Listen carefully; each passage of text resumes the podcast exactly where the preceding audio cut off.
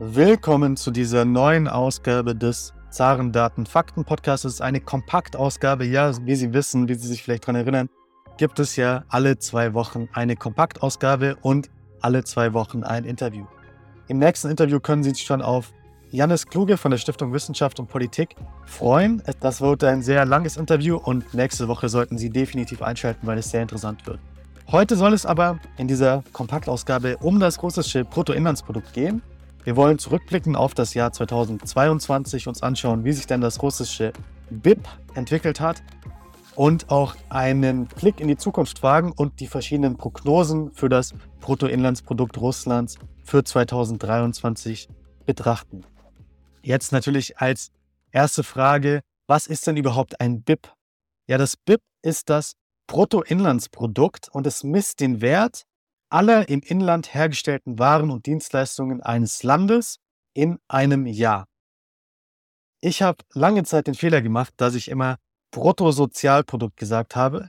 Das hängt damit zusammen, dass ich immer diesen Song, ich glaube von Geier Sturzflug im Hinterkopf hatte. Vielleicht kennen Sie diesen Song, ja, ja, ja, jetzt wird wieder in die Hände gespuckt, wir steigern das Bruttosozialprodukt. Nein, aber eigentlich benutzt man das Bruttoinlandsprodukt, um Volkswirtschaften miteinander vergleichen zu können.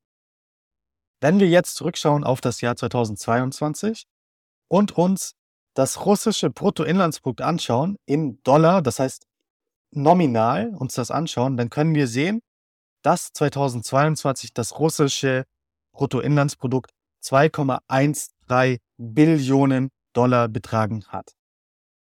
Russland ist damit die neuntgrößte Volkswirtschaft der Welt. Und was sehr kurios ist, im Vergleich zu 2021, damals war das russische Bruttoinlandsprodukt bei 1,78 Billionen, hat sich also nominal, also in Dollarwerten, das russische Bruttoinlandsprodukt 2022 deutlich erhöht. Jetzt fragen Sie natürlich, wie kann das sein? Die russische Wirtschaft war unter Sanktionen. Die Sanktionen sind sehr hart, die härtesten, die wir vielleicht jemals gesehen haben, etc. Wie kann das sein? Das hängt natürlich damit zusammen, dass der Rubel sich so verteuert hat gegenüber dem Dollar. Insbesondere im Sommer haben wir diesen Trend gesehen. Und das spielt hier eine große Rolle. Deswegen nominal gesehen äh, haben wir diesen kuriosen Effekt, dass das russische Bruttoinlandsprodukt 2022 wesentlich höher ist als 2021, obwohl die Wirtschaft ja geschrumpft ist. Wir kommen nachher noch darauf, um wie viel denn die Wirtschaft jetzt tatsächlich geschrumpft ist. Es wird sogar noch kurioser. 2022 im nominalen Dollarwert war das russische Bruttoinlandsprodukt fast am höchsten in der gesamten Geschichte des modernen Russlands. Nur 2013 gab es noch einen höheren Wert. Damals betrug das russische Bruttoinlandsprodukt 2,28 Billionen Dollar.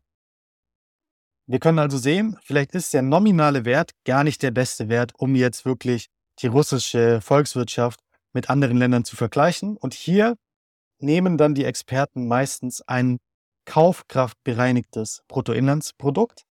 Und hier können wir sehen, dass das russische Bruttoinlandsprodukt 2022, das sind die Daten vom Internationalen Währungsfonds, das sind die letzten Daten, die wir haben, bei 4,65 Billionen Dollar lag. Zum Vergleich. Die deutsche Volkswirtschaft lag bei 5,3 Billionen Dollar, wenn man das ganze Kaufkraft bereinigt. Und die russische Volkswirtschaft ist damit die sechstgrößte der Welt wenn man es also Kaufkraft bereinigt, das Bruttoinlandsprodukt, die neuntgrößte war sie, wenn man sich das Ganze nominal anschaut.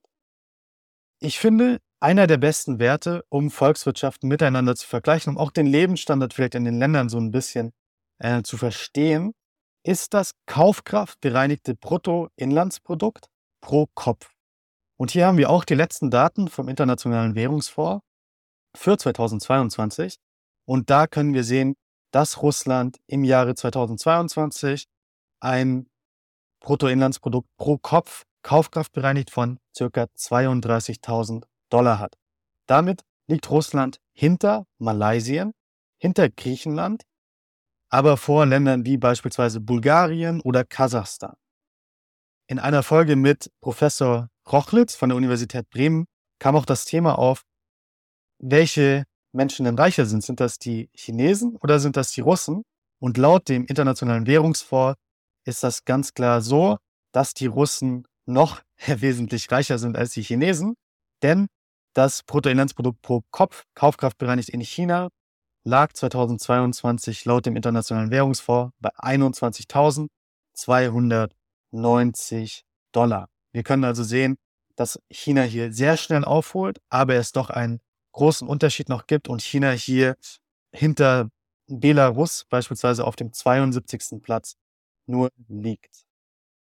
Wir können also festhalten, dass die russische Volkswirtschaft im Jahre 2022 nominal zwar gewachsen ist, das hängt natürlich mit der kuriosen Stärke des Rubel zusammen, aber natürlich real ist die russische Volkswirtschaft hart getroffen worden und sie liegt deutlich unter dem Wert von 2021. Die Frage ist nur, wie deutlich liegt sie darunter? Und wir hatten im Sommer Prognosen. Wir haben ja quasi alle zwei Wochen die Entwicklungen beobachtet und uns die Prognosen angeschaut. Und im Sommer gingen wir noch davon aus, dass sich das russische Bruttoinlandsprodukt im Jahre 2022 deutlich reduziert um 10 bis 15 Prozent. Im März, da habe ich eine sehr interessante Beobachtung noch herausgeschrieben von Robin Brooks vom Institute of International Finance. Das ist eine sehr bekannte Vereinigung von Finanzinstituten.